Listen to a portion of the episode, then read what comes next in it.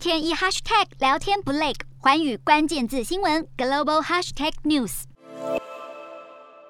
这里是华沙贸易展览中心，在乌俄战火燃烧的非常时期，贸展中心摇身一变，成了欧洲最大的难民营。然而，目前停留在华沙的乌克兰难民多达三十万，贸展中心最多只能容纳两到三万人。虽然民生必需用品大致都不缺，但是这里毕竟只是个临时收容所，万一难民太多，还有住不下的问题。华沙有许多热心民众，于是敞开自家大门，让难民暂时寄居，分享一份温暖。这当中包括最美的风景——台湾人。谈到战争的残忍，蒋小姐忍不住落下泪来。本着人机紧急的精神，蒋小姐和另一位台侨汪小姐都张开双臂拥抱乌克兰难民。难民们仓皇出逃的时候，应该没有想过自己会握住一双来自千里之外台湾人的友谊之手。战火快点结束，早点回到家乡，这应该是所有乌克兰难民此刻最大的心愿。